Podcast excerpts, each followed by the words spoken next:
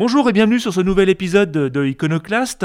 Pour la première fois depuis le lancement de ce podcast, je n'ai pas interviewé un cracheur de feu, un inventeur ou un squatter, mais un salarié.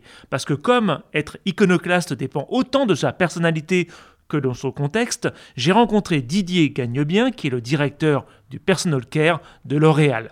Avec lui, nous allons parler de rupture, de cross-pollination et du sens de l'innovation. Pour moi, l'iconoclaste, c'est quand même une partie de provocation quelque part. Euh, c'est un peu, un peu la phrase euh, ils ne savaient pas que c'était impossible, donc ils l'ont fait. Mais surtout, il ne faut pas avoir peur parce que bien souvent, c'est en disant des, des, choses qui paraissent idiotes qu'on débloque quelque chose, qu'on débloque des situations. Est-ce que vous vous souvenez de cette pub de 97 Here's to the crazy ones. The misfits. The rebels. The troublemakers. The round pegs in the square holes. The ones who see things differently. They're not fond of rules, and they have no respect for the status quo. Cette pub glorifie ceux qui ne voient pas le monde comme tout le monde. Ceux qui utilisent le système tout en restant en dehors du système. Ceux qui montrent leurs différences sans peur d'être ridicules. Ces iconoclastes ne correspondent pas aux clichés de la pub que vous venez d'écouter. Ces iconoclastes sont parmi nous. Ces iconoclastes sont légion. Venez avec moi les rencontrer. Merci de me recevoir. Je voulais vous voir pour la raison que donc moi je, travaille dans pas mal d'entreprises, notamment le CAC 40, et donc là nous sommes dans une entreprise très connue, mais je ne vais pas parler de l'entreprise parce que moi ce qui m'intéresse c'est vous. Toutes les interventions que j'ai pu donner, une seule fois, quelqu'un m'a dit Je vais vous donner un rendez-vous avec euh, Monsieur Gagnebien, vous allez voir, il est iconoclaste. Ça, met la pression là quand même. Est-ce que euh, déjà on peut juste dire, euh, sans parler forcément de l'entreprise, mais votre, votre poste, ce que mhm. vous faites D'accord. et, à votre avis, pourquoi est-ce que cette personne a dit ça? Ok, alors déjà je vais commencer par me présenter. Donc je m'appelle Didier Gagnebien, je suis responsable chez L'Oréal en recherche et innovation du métier hygiène corporelle. C'est-à-dire que je m'occupe du, développement de nouveaux produits sur les catégories des déodorants, du rasage et des gels douche. Donc c'est une catégorie un peu particulière. C'est le premier wagon de la cosmétique pour moi. Pourquoi? Parce qu'en fait ce sont les premiers produits que tous les consommateurs utilisent. Ce sont des produits qui sont extrêmement utilisés par tout le monde. Les hommes, les femmes, euh, les, les enfants et même jusqu'aux bébés. Donc c'est une catégorie très largement utilisée. Et c'est une catégorie qui est indispensable en fait. C'est une catégorie, euh, chacun, les premiers produits qu'on utilise dans sa salle de bain, en fait, ce sont ceux-là. Vous, vous lavez d'abord, vous vous rasez, vous mettez votre déodorant, et ensuite, seulement après, vous allez vers des catégories plus, entre guillemets, nobles, qui sont les autres. Et cette catégorie, elle, elle, m'a toujours intéressé parce que c'est la catégorie des paradoxes. C'est-à-dire que ce sont des, des, produits qui sont extrêmement efficaces, qui sont reconnus dans les prix du consommateur comme efficaces, est donc indispensable.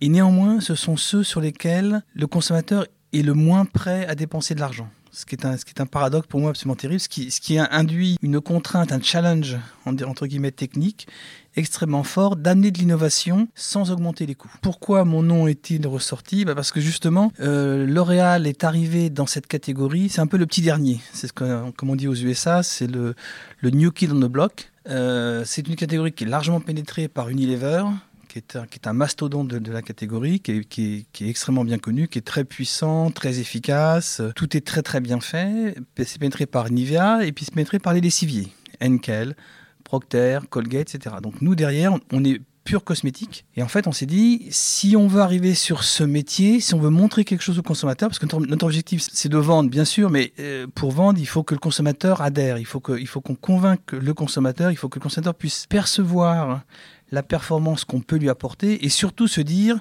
bah oui, je vais acheter ce produit-là parce que il est mieux que les autres. Et je le sais, et je le vois, et j'ai confiance. Donc c'est tous ces éléments-là qu'on a travaillé. Et en fait, ces éléments-là, on, s'est dit, bon, si on veut faire quelque chose, si on veut vraiment arriver sur ce marché, il faut que le consommateur nous voit, il faut que le consommateur ait confiance en nous, et que le consommateur soit capable de percevoir la, la supériorité qu'on va lui apporter. Et ça, ça a un nom, ça s'appelle de l'innovation. Alors après, l'innovation, soit vous la créez toute pièce, c'est extrêmement rare. Faut pas se leurrer. Les, innovations créées toutes pièces, elles sont rarissimes, même s'il y a beaucoup de gens qui, qui s'en gargarisent. La, vraie innovation, l'innovation pour moi, et c'est en ce sens que je suis peut-être plus classe, c'est d'aller chercher ailleurs, prendre des choses qui n'ont pas été imaginées pour la catégorie et les transformer. Et c'est comme ça qu'on a travaillé. On a fait, alors là, je peux, je peux vous montrer, euh, on a travaillé sur le, produit dans son ensemble, ce qui est déjà une première, euh, première innovation. Et puis, on a développé des, des choses. On s'est dit, bah, par exemple, on lance beaucoup d'aérosols. Plutôt que de faire un aérosol type, entre guillemets, Karcher, comme tout le monde, on va faire autre chose. On sait que l'aérosol, c'est violent, c'est agressif, faisant quelque chose de plus doux. Et puis, quand on dit en faisant quelque chose de plus doux, mais comment peut-on faire quelque chose de plus doux? Il faut que la pression soit plus faible. Comment peut-on faire un truc plus faible?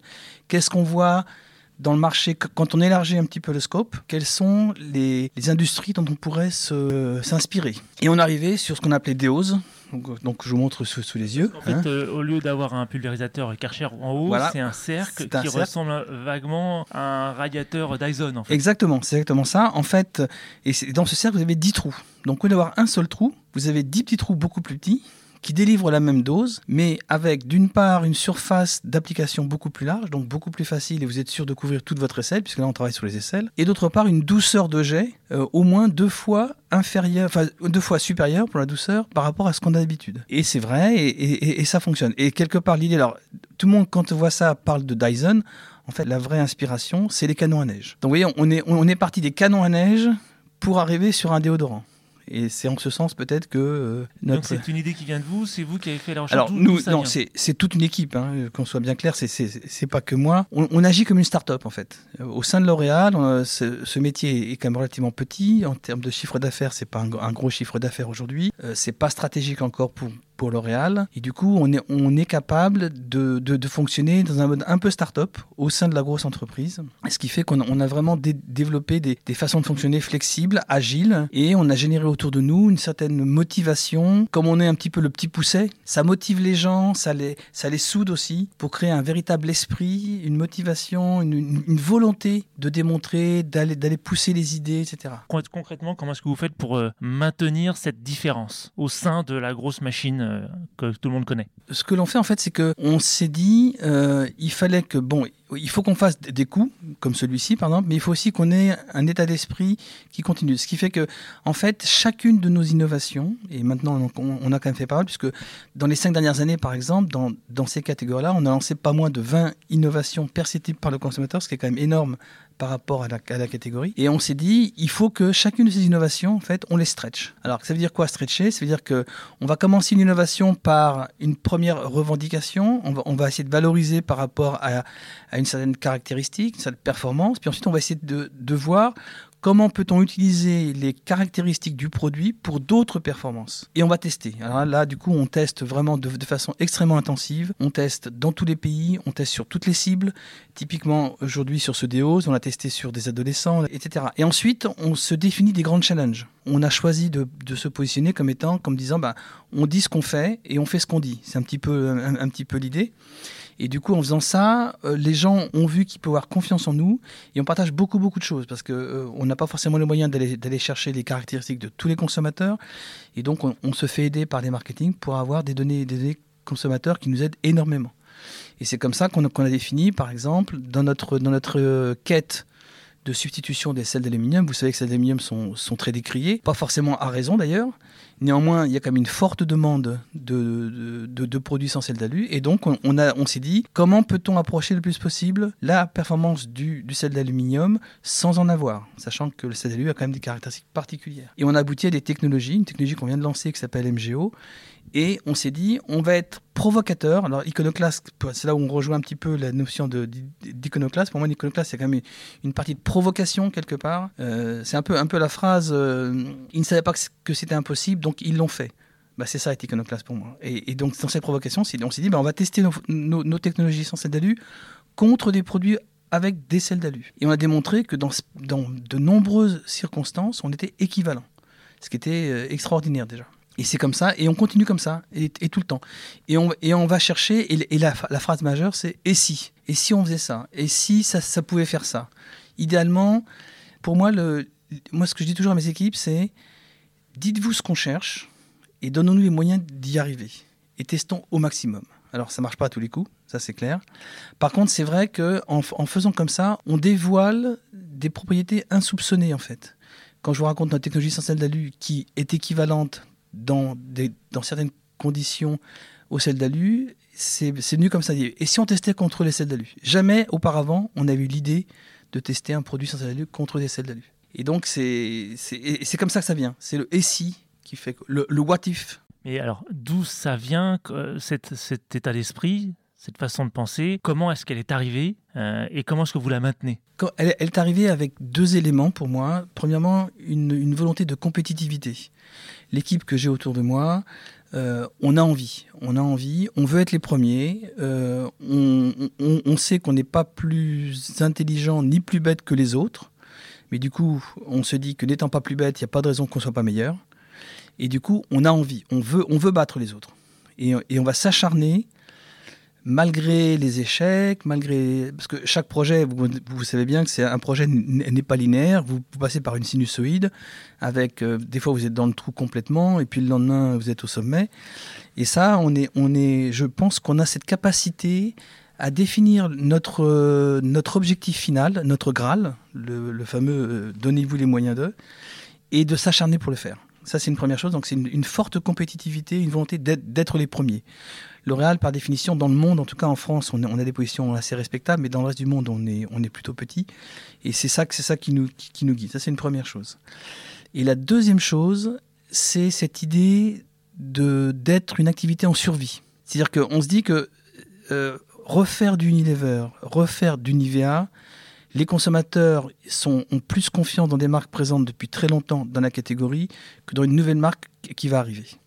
Et donc, notre, le, le gap de performance qu'on doit amener doit être d'autant plus supérieur. Mais si on n'est pas capable de, le faire, dans cette catégorie qui est très disputée, qui est très promotionnée, le consommateur, et en plus, on a en face de nous des gens qui ont plus de moyens que nous.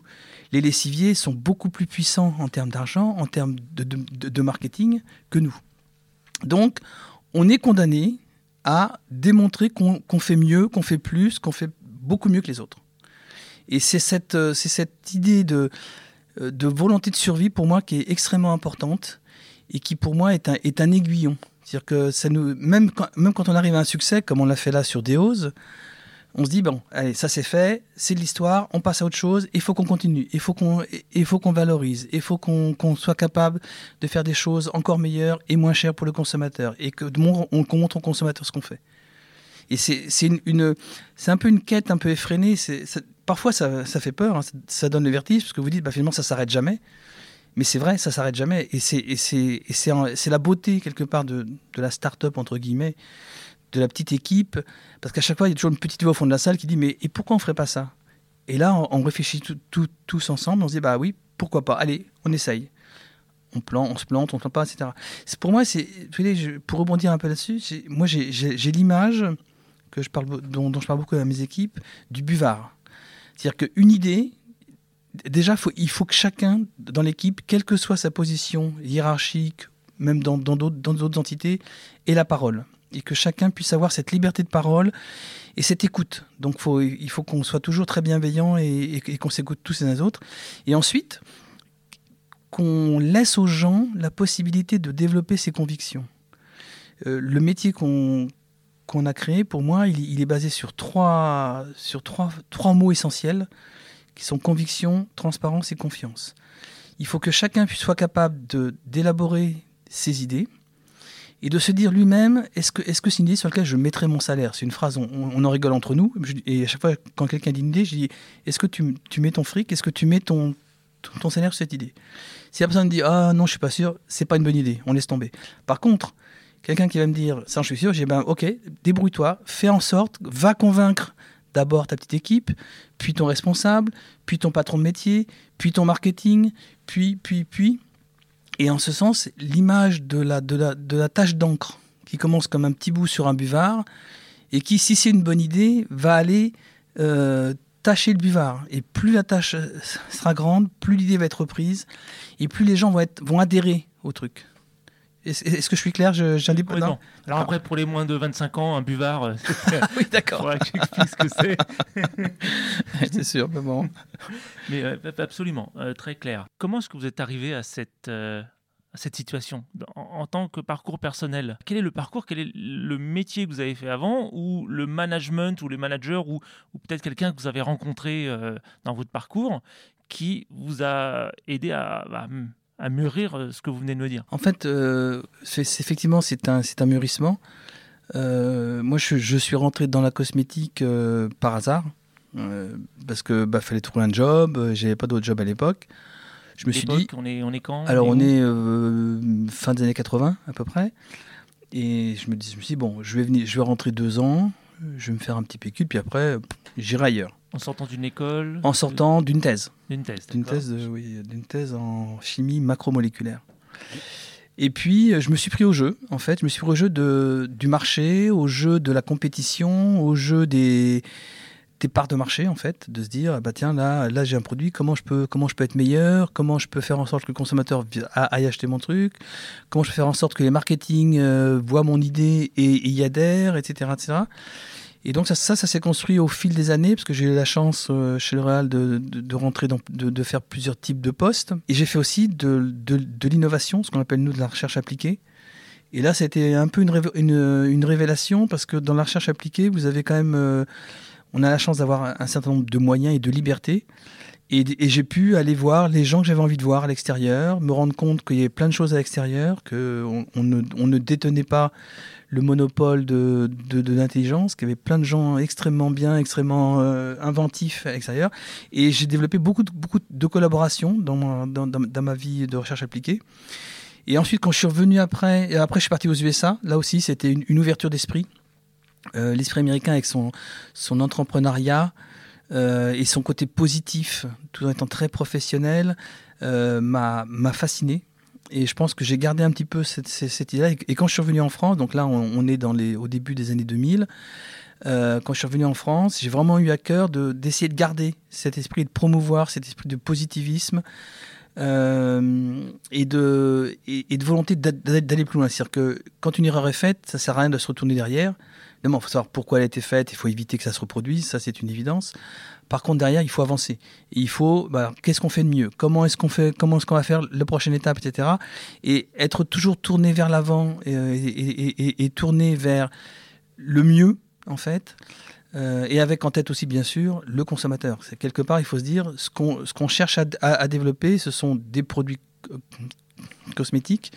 Et c'est vrai que les produits cosmétiques ont, un fort pouvoir de, alors ça va être très prétentieux, mais d'aider les, gens dans, dans l'apparence, dans, dans, la, dans, la, dans le bien-être euh, et dans le plaisir. Et c'est ça qui est, ça, ça qui est important.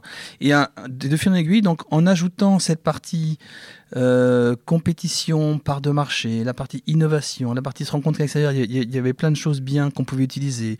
De voir que d'autres catégories, et je pense catégorie du bricolage par exemple, l'alimentaire aussi, c'est extraordinaire. J'ai toujours été fasciné de voir qu'à partir d'un principe technique qui est l'utilisation des, des, protéines, vous avez dans tous les carrefours du monde trois, trois rayons pleins de produits laitiers qui sont basés sur, sur, sur le même principe mais qui sont tellement différents que de toute façon, vous vous rendez même pas compte que c'est une, technologie qui est diversifiée à, l'infini. Entre un liégeois, un marron suisse, un fjord, euh, une danette, euh, c'est fascinant. Et c'est ça que, je pense intéressant. Et à chaque fois, et vous amenez le, consommateur à vous donner au consommateur plusieurs expériences. Et c'est tout ça qui m'a fait arriver sur ce, job-là qu'on m'a proposé et qui m'intéressait parce qu'on crée quelque chose. On a vraiment créé un truc particulier. Vous parlez d'aller à l'extérieur, de rencontrer des gens, vous continuez à le faire et comment est-ce que vous faites pour, euh, euh, bah, pour autoriser vos collaborateurs à faire la même chose et vous, euh, où est-ce que vous, allez passer vos après-midi au rayon produits laitiers à, Carrefour ou comment ça se passe? Alors non, disons que je, regarde beaucoup ce qui se passe à l'extérieur. Oui, c'est vrai que je vais, je vais assez souvent dans les magasins voir un, un, un, petit peu ce qui se passe pas tant que ça, mais j'ai quand même un, petit réseau d'alimentation, de news. C'est que maintenant, avec les réseaux sociaux, vous avez plein de, plein de news qui arrivent. Je me suis inscrit à pas mal de choses au niveau de l'innovation, au, niveau de, du bien-être aussi, parce qu'il y, a toute une tendance aujourd'hui qui arrive sur le bien-être au travail, qui pour moi joue un rôle extrêmement important. Tout, le bonheur, au travail. Donc, je suis parti du Wow Lab, par exemple, qui est un truc totalement indépendant. Et je, je garde mes antennes ouvertes, en fait.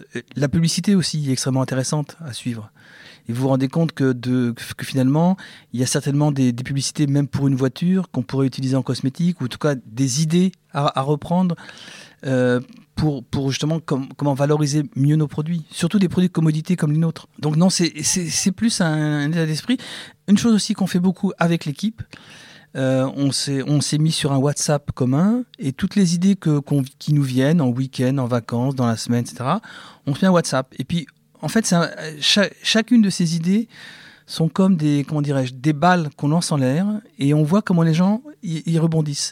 Et c'est très intéressant parce que parfois, eh bien, on voit euh, tous les gens de l'équipe qui, mettent un petit quelque chose, qui enrichissent le truc. Ah oui, c'est super intéressant, on pourrait faire ci. Ah bah non, et, puis ça, on pourrait. Et, et c'est là où on se dit, bah ok, si ce truc-là intéresse tant de gens, faut qu'on en discute faut qu'on faut qu'on voit est-ce qu'on est-ce qu'on en fait un projet? Est-ce qu'on y met de l'argent? Est-ce qu'on donne du temps au truc? Et du coup ça génère une, une, une, discussion qui était qui, est vraiment super intéressante. Je vous donner un petit exemple juste pour pour, pour, pour rigoler. Euh, donc on travaille beaucoup donc sur tout, ce qui est déodorant gel douche et il y a une forte implication des odeurs bien évidemment. On cherche à couvrir les mauvaises odeurs etc et une, collaboratrice un jour a vu dans un journal un journal anglais d'ailleurs euh, que quelqu'un qui avait une société de, pantalons avait créé un pantalon avec une espèce de petite poche à l'intérieur qui fasse que lorsque vous avez des, soucis malodorants, eh bien en fait en vous asseyant, vous libérez un parfum qui va couvrir euh, cette mauvaise odeur. Ça paraît idiot, mais et, on est loin de la cosmétique là. Mais cette idée-là peut générer des. Bah tiens, comment peut-on Est-ce que c'est intéressant? Est-ce qu'on pourrait pas utiliser ça pour etc. etc. Voilà un peu le, un petit peu le raisonnement entre autres, c'est qu'il y a vraiment chez vous euh, une forte curiosité pour ce qui est en train de se passer. Et pour toute l'équipe, hein. c'est vraiment c'est une, une, une, composante globale de toute l'équipe. Vous les recrutez parce qu'ils sont curieux et ouverts à l'extérieur ou vous les aidez à le devenir? Quand j'ai la chance, quand c'est moi qui fais les entretiens, oui, euh, j'ai beaucoup de questions sur la curiosité, sur euh, par exemple, qu'est-ce qu'une innovation? Quelle est pour vous la meilleure innovation du monde? Enfin, je leur demande justement d'aller d'aller chercher au-delà du domaine cosmétique, qui est quand même un, petit domaine.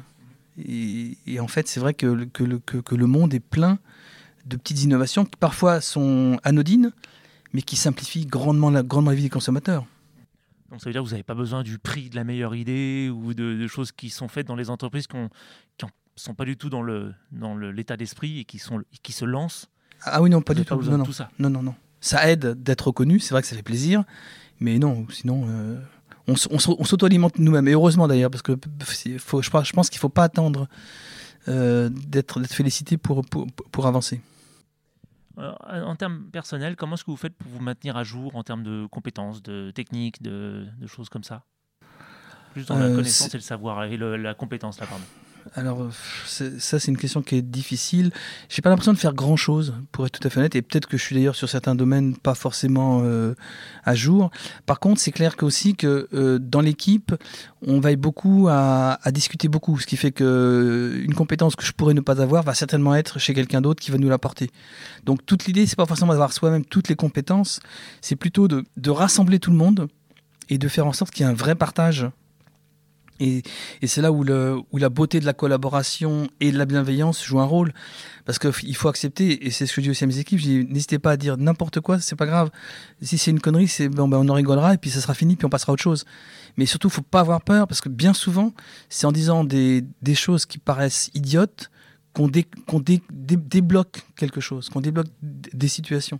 Moi, j'ai en tête l'exemple, je me souviens, c'était Marc Giget qui nous, qui nous expliquait ça, la création du Stabilo Boss qui est un succès mondial que tout le monde connaît, vient d'une erreur, vient d'un feutre qui était censé couvrir, cacher le truc, et qui en fait, le, mec s'est trompé, il a fait une couleur fluo qui ne masquait pas, et il a failli jeter son truc à la, poubelle, et, ça c'est un exemple, mais il y, en a plein d'autres.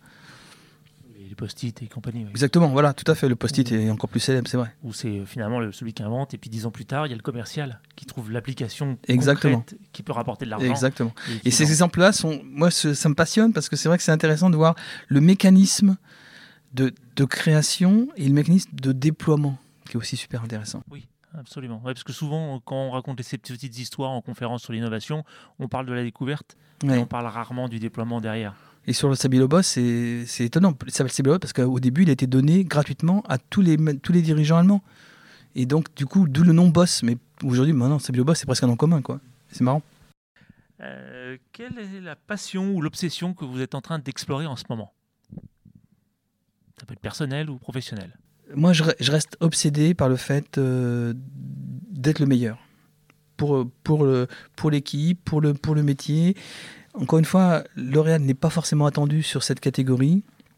Et je pense qu'on a à cœur de démontrer qu'on a les bonnes idées, on est dans le bon, dans le bon train et il faut arriver à les, déployer. Après, derrière, il y a tout un travail euh, qui demande beaucoup d'énergie de convaincre autour de nous.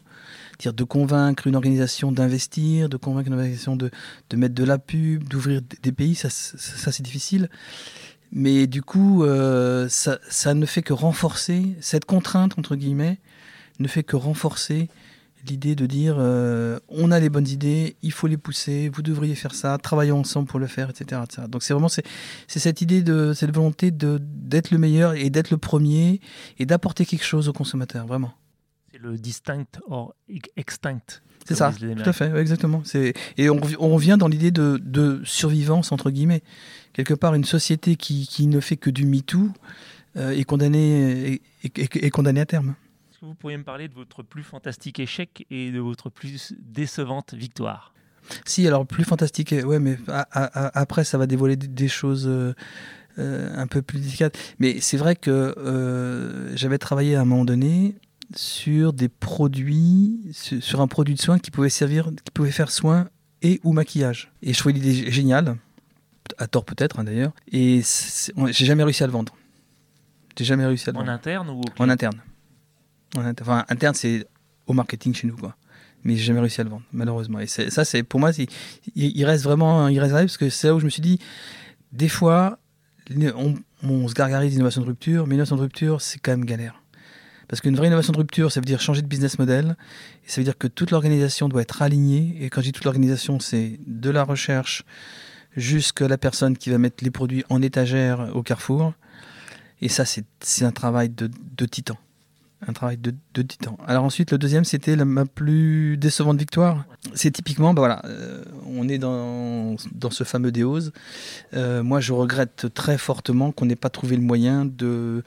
Euh, puisque le diffuseur coûtait de l'argent, on était amené à, à réduire la quantité de produits euh, donc on est en 150 ml sur un marché de 200 ml. Et même si le consommateur reconnaît la vertu, la performance du truc, cette, idée qu'on disait au tout début sur les produits d'hygiène, de, mettre une certaine somme d'argent et, d'avoir beaucoup de mal à aller au-delà, parce que ce sont des produits de commodité, euh, la, faible quantité fait que le produit s'use plus vite que les autres. Et malheureusement, le consommateur est aussi sensible à ça tout en reconnaissant les, les, bienfaits, etc. Donc on a, on a aussi, euh, mais c'est très difficile. De même que le surcoût apporté euh, pénalise le déploiement à l'étranger. Et ça, c'est un peu dommage vous faites penser au, au, milieu de, des opticiens qui se plaignent en disant oui, les jeunes de maintenant euh, mettent 1000 euh, euros dans un téléphone, mais ils sont pas foutus de mettre plus de 200 euros dans une paire de lunettes. Exactement, mais c'est intéressant parce que euh, on, on, voit des gens mettre une somme parfois affolante, surtout en luxe, pour des produits que je vais pas nommer, mais que, tout le monde a en tête. Et alors que que ces produits d'hygiène, ils ne valent en promotion, vous arrivez à les trouver à 1 euro pièce. Et, ces produits font un job formidable. C'est-à-dire que quelque part, quand vous utilisez un produit d'hygiène, ça fait le job. Un gel douche, ça lave et vous sortez plus propre, ça c'est manifeste et c'est perçu. Un déodorant protège et les, gens le perçoivent, sont capables de le voir et, c'est sur la durée. Et pourtant, malgré ça, ce, positionnement de commodité, de, nécessité à utiliser euh, fait que les, gens considèrent que alors c'est pas un dû mais qu'ils ne doivent pas payer beaucoup parce que il faut que ce soit fait. Et c'est intéressant philosophiquement d'ailleurs. Est-ce qu'il vous arrive de vous remettre en question? Quelle est l'impulsion? L'impulsion, c'est euh, des, des, signaux extérieurs qui, font, qui, qui, me font dire parfois que peut-être que lorsque je cherche à vendre une technologie, j'en fais un peu trop et donc du coup j'agace. Je me dis, ah là, non, là ça va pas, c'est, ça, ça, c'est pas bon. Quand je cherche à être trop extrémiste euh, sur certains produits en, en, en, voulant leur faire faire peut-être plus que en, rêvant qu'ils font plus de choses que ce qu'ils peuvent faire réellement. Là, je me dis, bon, il faut, faut que je me calme parce que c'est peut-être pas aussi bien que ça. Et même si je trouve ça génial, faut que, faut que je me mette un peu dans les chaussures de l'autre. Euh, et c'est en se mettant souvent dans les chaussures de l'autre qu'on se rend compte un peu plus de, des limites qu'on ne doit pas dépasser. Et parfois, je les dépasse manifestement. Mais, mais c'est aussi lié à la passion, c'est aussi lié à la motivation, euh, qui fait que des fois, effectivement, on, on franchit certaines, certaines limites. Donc, faut revenir à. Et, la, première question pour moi, c'est vraiment un problème d'humilité. Il faut qu'on reste humble. Euh, faut qu'on se dise, euh, alors mon activité, c'est que de la cosmétique entre guillemets. Hein. Donc faut, faut, relativiser, c'est quand même pas, pas des armes nucléaires heureusement. Euh, mais c'est vrai que cette remise en question, elle est, elle est, elle est quand même, elle est quand même constante et elle est importante. Concernant l'innovation, la créativité, les sujets que vous abordez, quel est le pire conseil que vous voyez donner régulièrement? Je trouve que, beaucoup de gens parlent d'innovation sans, sans vraiment avoir en tête tout, toutes les conséquences. C'est-à-dire qu'on on se gargarise beaucoup d'innovation de rupture, on parle de, de rupture, de rupturisation, etc. etc. Quelque part, il euh, faut se poser la question, d'abord des vraies ruptures, il y en a très très très très peu, et je pèse mes mots. Parce qu'une rupture implique, alors après, c'est une question de définition, bien sûr, mais une rupture, pour moi, c'est un changement de geste, c'est un changement de business model, c'est un tas de choses. Et pour avoir essayé, et pour essayer encore d'en implanter, je peux dire que c'est vraiment pas simple les, les, conséquences, il faut vraiment étudier toutes les conséquences à tous les échelons de l'organisation et pas non plus, pas que au niveau de la recherche, parce que créer une rupture, c'est relativement facile. Après, d'ailleurs, comment est-ce qu'on explique au consommateur? Comment est-ce qu'on la met sur le marché? Comment est-ce que le consommateur va l'utiliser? Comment on va lui faire comprendre le, bénéfice Tous ces éléments-là sont des éléments qui doivent faire partie de l'innovation et qui sont bien souvent les plus difficiles à mettre en place. Euh, un changement de geste est quelque chose qui est totalement, euh, totalement, enfin, qui est très très difficile. Euh, qu'est-ce que je pourrais donner comme exemple? Une, rupture réussie, c'est typiquement le téléphone portable. Maintenant, c'est une tarte à la crème que de dire ça. Et ça, c'est là du coup, mais parce qu'il y avait un besoin qui n'était peut-être pas exprimé, mais qui était évident. après, derrière, le nombre de ruptures qui n'ont pas marché, il y en a quand même beaucoup, je pense. Qu'est-ce que je pourrais nommer comme rupture? Moi, je, tente pendant que vous réfléchissez. C'est comme si euh, vous décidiez de vendre du cosmétique euh, sans emballage, en solide et par abonnement. Oui, c'est. Et qu'il n'y ait plus rien en magasin. C'est un peu ça, tout à fait. Il y a, je pense que l'idée est excellente et tout le monde va adhérer à l'idée sur le papier quand va falloir la réaliser, que les gens vont se rendre compte, bah, faut que j'ai mon, petit sac, que je vais aller au magasin, que machin, pas facile, pas facile du tout. Et, et c'est ça que j'entends souvent. C'est qu'on on veut de l'innovation, et alors après, le contrario, c'est que tout le monde parle d'innovation sur des choses qui, des fois, ne sont pas des innovations, sont simplement des, des MeToo, c'est tout. Oui, c'est juste que, comme disait André Gide, euh, euh, ça existait déjà avant, mais comme on ne savait pas, c'est nouveau. Exactement. Et, mais, et, je pense qu'il faut, faut, faut, arriver à garder, garder les pieds sur terre, rester humble, euh, avoir des définitions aussi bien claires, parce que, encore une fois, les innovations de rupture, il y en a très, très, très peu. Alors là, c'est la partie de l'entretien où je veux juste vous donner des, des mots. Mm C'est pas un test de Rorschach, hein, je n'ai rien déterminé mhm. par rapport à ça, mais ça reste toujours dans le même champ. Euh, par rapport à l'innovation, la créativité. Et de nouveau, euh, plus la réponse est personnelle, euh, mieux c'est. Peur. Peur de se rater, peur de que, que ce qu'on pensait bien pour le consommateur, c'était pas bien. Moi c'est vraiment ça qui me.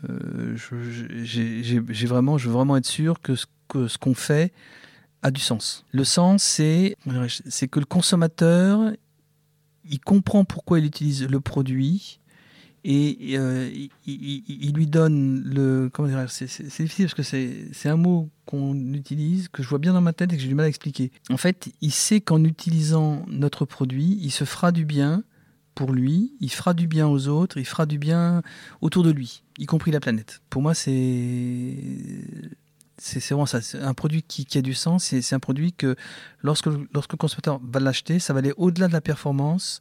Il va, il va faire quelque chose de, de bon pour lui, pour les autres et pour la planète. Et le sens pour Didier gagne bien? Pour moi, c'est de, c'est de d'utiliser un, un, produit qui soit, qui soit vrai, qui soit honnête, éthique, vrai, et qui soit, oui, c'est ça, c'est le bon pour moi, bon pour la planète. Euh, c'est autour de ça, et qui, et qui fasse bien attention à ne pas détruire quoi que ce soit. Audace.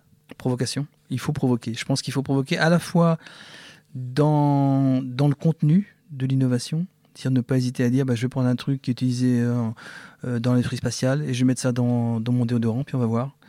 Il euh, faut, que ça ait du sens, là encore, on y revient. Il faut, que ça, faut que ça fasse quelque chose, bien sûr, mais pas hésiter à ça. et provocation aussi dans comment on attire le consommateur, comment on prouve, comment on prouve au consommateur que le produit fait le job. Donc ne, pas hésiter à aller sur des, sur, des territoires totalement différents. Il y a d'autres sociétés qui le font très bien aussi, hein, y compris en cosmétique. Et ça, c'est ça, c'est hyper important. Différence, c'est le dernier mot. Pour moi, c'est euh, perception consommateur. C'est le consommateur qui doit avoir ces différences. C'est pas moi, c'est pas mes équipes. Euh, il, faut qu'on, il faut que le consommateur nous dise. Moi, j'attends que Madame Michu, euh, Madame Smith. moi, mon, mon, mon, rêve, et ça m'arrive parfois d'être dans, dans, les magasins, de regarder les, les, gens comment ils utilisent des, comment ils, achètent un produit. Mon rêve, c'est leur agent se dire, bah, je cherche tel produit et je vais le prendre. Au contraire de, de, gens qui ont pris l'habitude, moi j'ai vu leur soleil des déodorants. Euh, je vais raconter une petite, deux petites anecdotes. La première anecdote, c'est quand je suis arrivé sur ce métier, je suis, allé voir dans, un magasin et j'ai vu des gens, ils, ont le chariot, donc ils passent devant l'étagère des, produits qui sont toujours au même endroit, à la même place dans, dans leur magasin favori. Le chariot ne s'arrête même pas. Le chariot continue à rouler, ils en prennent trois d'un coup, ils mettent ça dans le truc et ils partent le chariot s'est même pas arrêté. Alors ça, c'est la première chose qui me dit, oui, là, là faut, faut que, comment attirer ce consommateur-là euh, à changer de produit et aller chez nous plutôt qu'aller chez, chez, les autres? Ça, c'est le vrai challenge. Euh, et alors, l'autre exemple que j'ai, alors qui est, plus avantageux, c'est un jour, je me trouve de, toujours à regarder dans, mon rayon des déodorants, et puis je vois une, dame d'un certain âge qui, cherchait des produits, etc. Puis un jour, et elle tombe sur ce produit Mixa avec le déose, puis je, je la vois qui en prend quatre oh super, génial, je suis content. Puis je, je, je, m'arme de courage je lui dis mais pourquoi en prenez-vous quatre? Ah monsieur, c'est génial ce produit, ça m'a réconcilié avec les aérosols, c'est doux, c'est efficace, ça sent bon. là je buvais du, petit lait bien sûr, mais rien que ça, ça, justifiait tout le travail qu'on avait fait, tout, les parce qu'on a mis du temps quand même à faire ça. Et ça, c'est voilà, ça, ça fait plaisir. La reconnaissance du client. Tout à fait. En fait, c'est ce qui nous fait marcher. Hein. Qu'est-ce que vous pensez du conformisme, des gens conformistes, euh, des salariés conformistes Et qu'est-ce que vous appréciez chez eux? Déjà, qu'est-ce qu'est-ce que c'est que quelqu'un de conformiste pour vous? Bah, Quelqu'un de conformiste, c'est quelqu'un qui va suivre les règles, qui va pas se poser de questions. Euh, et, qui va dérouler son job euh, de façon linéaire, sans aucun à-coup. Euh, je pense qu'il faut des gens comme ça. Et je pense qu'il faut aussi des règles pour, euh, pour euh, encadrer certaines choses. Après, il faut, il faut aussi, il, faut qu'en fait, ce, ces règles et ce conformisme soient, soient malléables, soient flexibles, soient agiles pour moi. dire que je pense qu'il faut, il faut surtout pas que le conformisme génère une façon de fonctionner qui soit immuable. Tout l'intérêt dans, dans la vie et dans ce qu'on fait, c'est la diversité c'est être capable un jour euh, de, faire des choses folles, puis le lendemain bah, de faire un truc euh, en suivant les règles, en faisant comme il faut et en cherchant pas à aller, aller plus loin que ça. Mais il faut savoir qu'il y a la possibilité que, que, ces barrières sont, sont des élastiques, sont quelque chose que, l'on peut couper, qu'on peut aller voir ailleurs. Enfin, on, ne peut pas faire que des choses extraordinaires, il faut aussi faire il, faut, il faut le juste milieu. Encore euh, deux questions avant d'attaquer les questions de conclusion. Y a-t-il un, sujet sur lequel vous avez changé d'avis récemment? Est-ce que ça vous arrive régulièrement de changer d'avis? Oui, oui, tout à fait. Euh, pendant très longtemps, j'ai vraiment cru que, les gens avaient besoin d'être protégés tout le temps contre la transpiration. Alors, c'est très technique, hein, je vous dis, mais et, là, dernièrement, les, travaux qu'on a fait, les, tests consommateurs qu'on a fait, les discussions avec les consommateurs euh, m'ont amené à penser que on est, on est en train de, de changer un peu de paradigme et que quelque part, alors qu'on pensait que c'était indispensable d'avoir des antitranspirants vraiment efficaces contre la transpiration, je pense qu'il y a des moyens de faire autrement maintenant. Et là, pour le coup, c'est une remise en cause totale, parce que ça, veut dire aussi que dans, dans les projets qu'on est en train de, de, de, développer, la partie antitranspiration n'est plus aussi importante. Alors on la compense par autre chose, ça c'est vrai, et on travaille beaucoup sur ce qu'on appelle nous le trade-off, c'est-à-dire que quelque part je pense que le consommateur en fait, autant auparavant il était très axé performance, vous savez le fameux truc L'Oréal parce que je, le vois bien, qui, sous-entend euh, bah, c'est la performance pure et dure et, vous verrez, c'est bien. Je pense que maintenant, cette performance, elle, est plus que technique. Euh, elle a cette notion de sens, cette notion de valeur à ajouter, cette notion de plaisir. Euh, on arrive à une performance beaucoup plus partagée en termes de, répartition et que la performance perçue au final, c'est une somme de plusieurs choses. Alors qu'auparavant, on avait un peu l'impression qu'il n'y avait qu'une seule chose qui est importante, c'était cette vraie performance. En fait, je pense que, en tout cas, dans cette catégorie-là, euh, ça devient une combinaison de plein de choses et pas toujours linéaire et une combinaison qui est fluctuante en plus selon la saison, les humeurs, les envies, les besoins. Enfin, il y, a plein de choses, ce qui rend le, job certes plus compliqué, mais aussi plus passionnant parce que du coup, on a d'autres leviers qui vont être utilisés dans le futur manifestement, mais qui du coup sont beaucoup moins, beaucoup moins concrets. Euh, c'est beaucoup plus dans encore une fois, dans, dans ce bien-être, dans ce plaisir-là. Et, je suis convaincu maintenant que cette notion de plaisir, même si elle est immédiate, joue un rôle extrêmement important dans la satisfaction du consommateur, qui est notre objectif final. Et ça, ça, ça c'est un vrai changement. Donc dans le, le, petit texte que je vais mettre en dessous le podcast, je vais mettre euh, Didier gagne bien, deux points. La performance, c'est beaucoup de transpiration. Euh, oui, ça peut si vous voulez. Parce que l'innovation, c'est beaucoup de transpiration. Ah ça, ça, a déjà été pris par Thomas Edison. C'est beaucoup d'énergie en tout cas. Ça, c'est clair que c'est une énergie euh, vraiment folle. Alors là, j'aimerais m'intéresser pour cette dernière question avant donc la conclusion. Euh, s'il y a un côté obscur à être iconoclaste, à savoir, est-ce que vos idées vous ont déjà mis en danger? Ou est-ce qu'on vous a déjà reproché d'être trop curieux, d'être trop vers l'extérieur et ce genre de choses? Oui, on m'a déjà, reproché d'être trop provocateur, d'être trop, d'aller un petit peu trop loin. Maintenant, est-ce que ça m'a mis vraiment en danger? Je ne, sais pas. Là, je ne saurais vraiment pas dire. Euh, franchement, j'ai eu la chance d'avoir, enfin, j'ai la chance d'avoir une belle carrière à L'Oréal. Donc, si ça m'a gêné, c'est possible. Mais globalement, euh, au final, c'est pas, ça n'a pas été si dramatique que ça. Donc, euh, il y a trois, quatre questions pour terminer l'entretien. La première, c'est par rapport à la question que je vous ai, la première question que je vous ai posée. Euh, à votre avis, pourquoi est-ce que j'ai voulu vous interviewer? Je mhm. bah, Je suis pas sûr parce que moi, j'ai pas l'impression d'être vraiment iconoclaste. C'est vrai que euh, j'ai l'impression d'essayer d'aller voir ailleurs et, d'intégrer des choses de l'extérieur. Euh, est-ce que c'est suffisamment puissant pour être qualifié d'iconoclaste alors attention, on ne peut pas qualifier iconoclaste sorti d'un contexte. Si vous voulez savoir si vous êtes iconoclaste ou pas, vous regardez par rapport à votre contexte proche. Dans ce sens-là, oui, je suis un peu iconoclaste. Euh, je, dirais, euh, je suis pas un, iconoclaste pur et dur, un, extrémiste, mais par certains côtés, par certains moments, dans certaines circonstances, oui, je suis capable d'être iconoclaste. Et, ça, c'est clair. Mais iconoclaste, c'est un, un, petit peu fort, je dirais différent euh, oui, différent par, par, la façon de voir les choses, par les questions que je peux poser, ça oui. Euh, est-ce que c'est suffisant pour être qualifié d'iconoclaste? Je, Parce que l'iconoclaste, c'est quand même une, notion extrémiste dans le nom. Et je pense pas aller. alors, on a du mal à se juger soi-même, mais je pense pas être aussi extrême que ça. Euh, et je pense que c'est surtout dans certaines circonstances et sur certains, certains sujets. Et par contre, si je vous demandais quelle est la personne la plus iconoclaste que vous connaissez? Après, je sais pas, entre iconoclaste et visionnaire, je je me souviens d'une interview de Jean-Marie Messier ah ça remonte un peu, hein. au tout début du, téléphone portable qui, voulait faire converger euh, les contenus et les, et, les, et, les façons de les diffuser. Et à l'époque, on disait, mais il rêve celui-là. Enfin, c'était, c'était un peu comme, comme, Galilée qui disait que la, Terre était ronde. Euh, ça, pour moi, ça, c'est, ça, ça, c'était vraiment iconoclaste. Et, et, pour le coup, personne ne comprenait. Enfin, moi, je comprenais pas ce qu'il disait. Et puis, au final, c'est exactement ce qui s'est passé. Donc euh, ça, oui. Euh, alors, est-ce que c'est visionnaire aussi C'est un peu le what if, quelque part. Moi, il y, a, un outil dont, je me sers tout le temps, c'est l'iPod.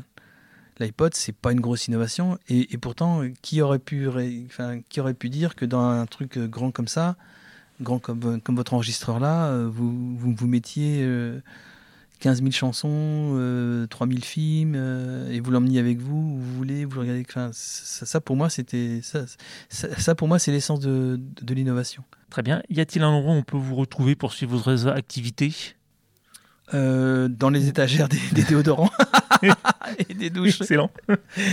à peu près. Sur les marques L'Oréal, bien évidemment. Très bien. Avec beaucoup d'innovations qui arrivent.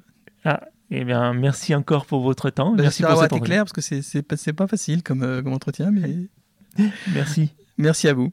Il me reste à vous donner rendez-vous pour le prochain épisode d'Iconoclast, durant lequel je m'entretiendrai avec Mathilde de l'Écotet, photographe iconoclaste, pour parler photo et cuisine.